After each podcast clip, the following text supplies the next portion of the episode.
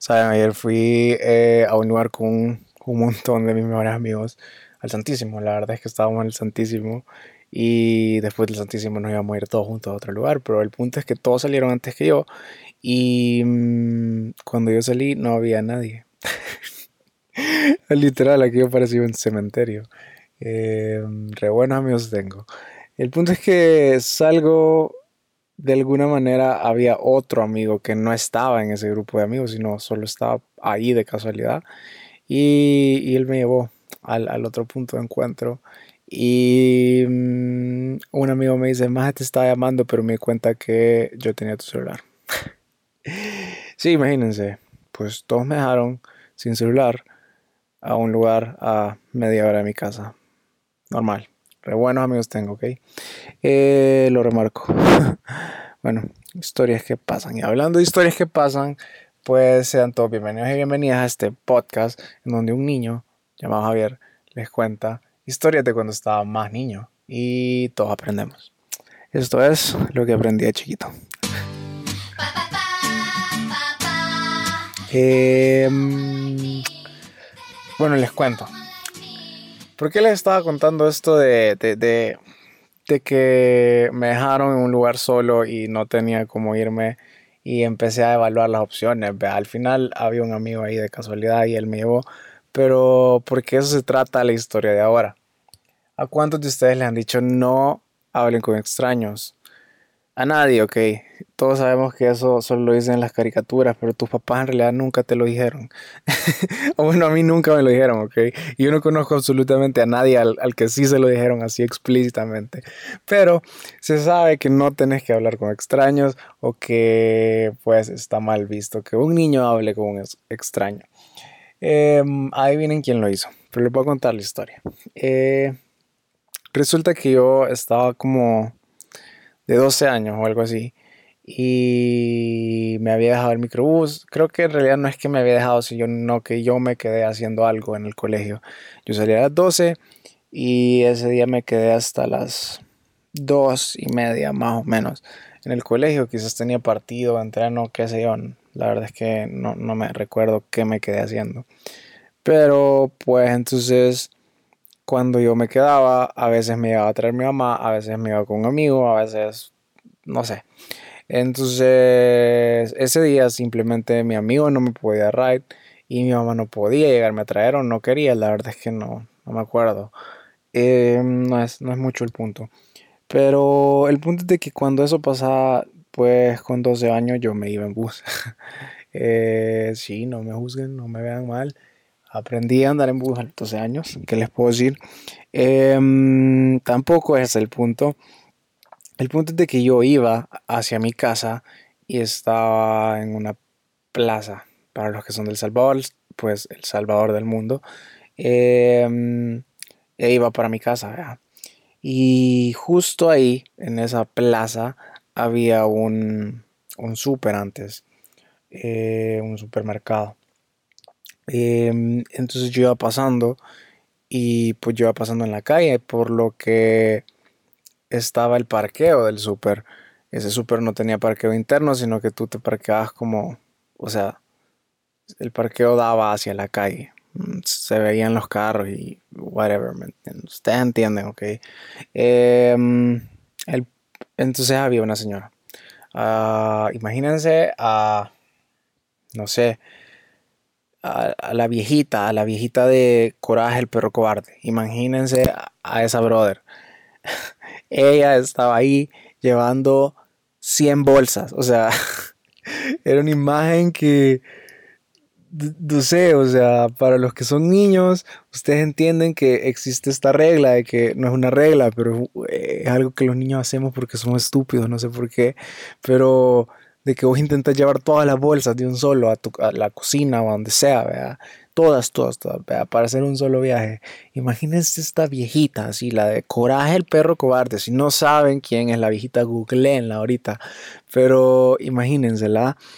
Y llevando fácil unas 15 bolsas. unas 15 bolsas de súper, no les miento. Y sudando, sudando la bota gorda, que yo parecía el, el gym, aquí yo parecía el gimnasio. Re fuerte la viejita, pero pues se iba muriendo, ¿ok? Y bueno, yo iba pasando, justo la veo y digo como, oh, fuck, le va a dar un paro, le va a dar un paro a esa señora, tenés que ayudarla, ¿verdad?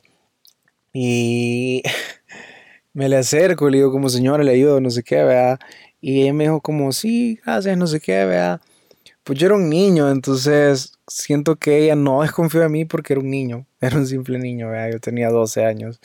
Y le ayudé con un par de bolsas. Em, se la subí al carro y en eso ella me dijo como, ah, ¿para dónde vas? Y yo le dije, ah, para tal lugar, vea, un lugar cerca de mi casa. Eh, y ella me dijo como, ah, pues yo voy a otro, un punto C, a otro lugar. Em, y, pero me dijo, pero puedo pasar por ahí e irme por ahí, vea.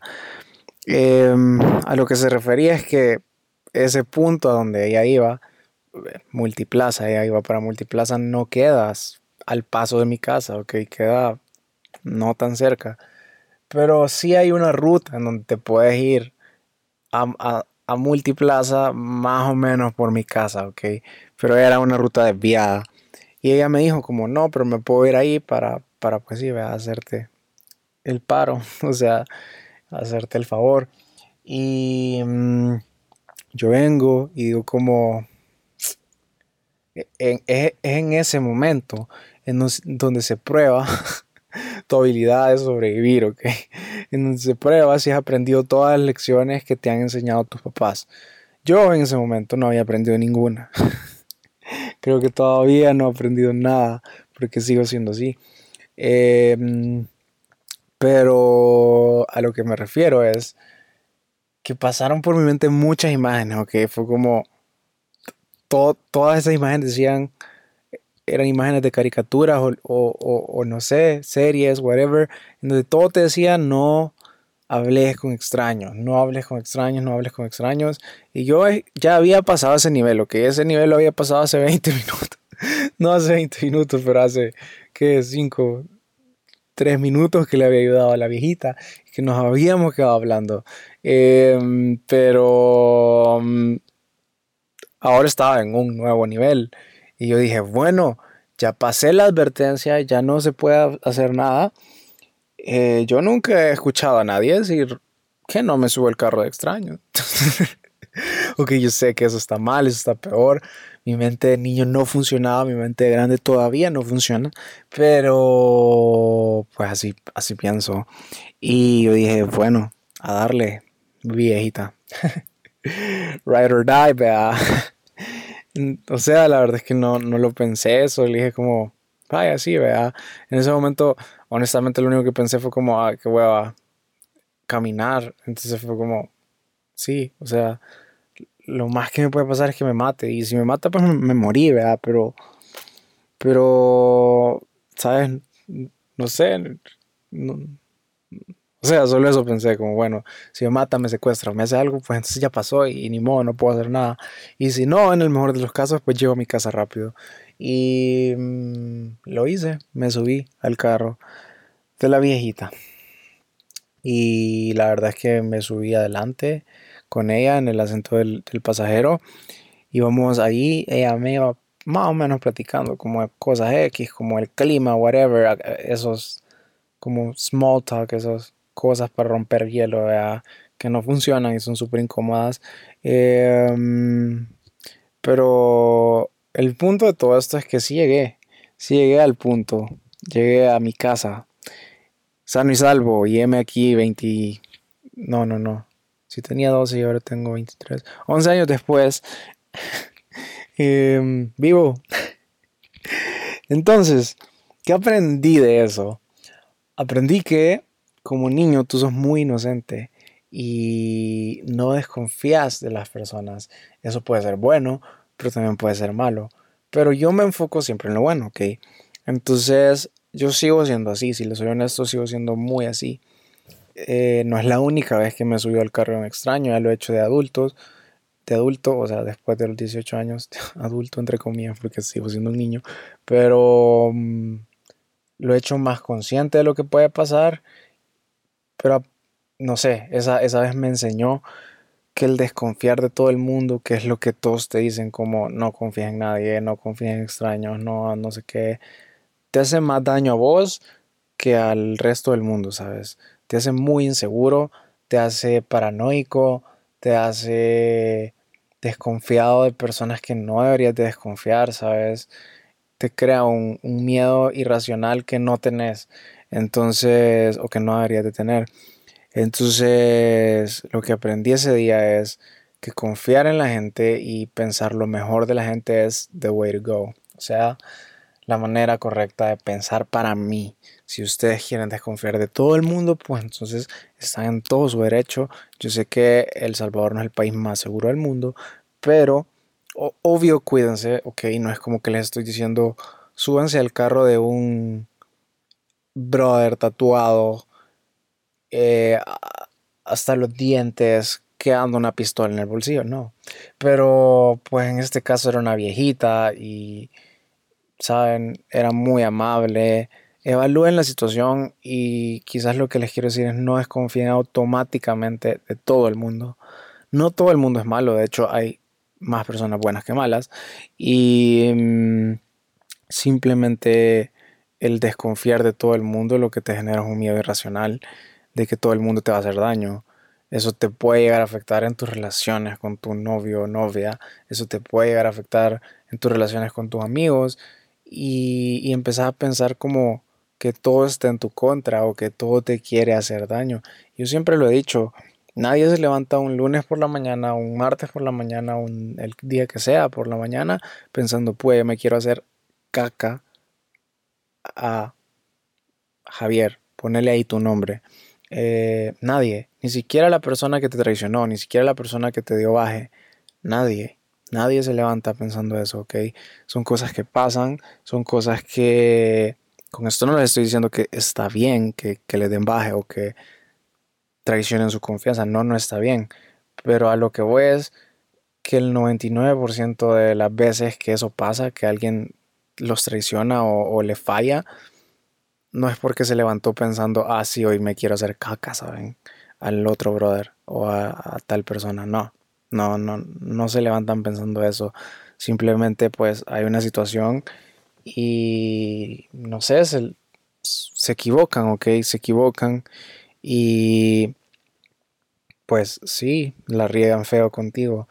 Conmigo también la han regado feo y hay muchas personas que me han fallado. Un, hay personas que yo consideraba una eh, que yo consideraba amigos cercanos y me han fallado pero lo que aprendí de la lección de, la historia que les conté es que aun cuando alguien te falla aun cuando alguien muy cercano te falla no tenés que juzgar a todos por el mal sino que puedes juzgarlos a todos por el bien y, que esos casos en donde te fallan sean la excepción y no la regla, ¿sabes? No juzgues a las personas em, diciendo o automáticamente pensando que ya te van a fallar y que esa va a ser la regla. Esa es la excepción, ¿ok? Las personas usualmente no, mm, no tienen malas intenciones. Y ese era un pensamiento muy inocente de un niño pequeño de 12 años, pero es un pensamiento que yo mantengo a los 23 y que quiero mantener toda mi vida. Yo no quiero levantarme un día pensando mal de absolutamente todas las personas porque no es sano, no es bueno y no es algo que quiero sentir en mi corazón, ok, desconfianza de todo el mundo. Em, yo creo que pues eso, eso les puedo decir, esa fue la lección, eso fue lo que aprendí chiquito.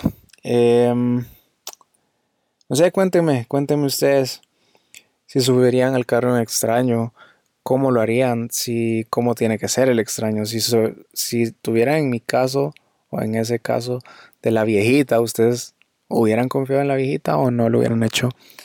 Y cuéntenme si ustedes eligen juzgar a las personas por el bien o eligen desconfiar de todo el mundo. Y, y eso está válido también. Yo no les estoy diciendo que está mal, es algo que, que probablemente muchos hacen y es lo más normal de hacer.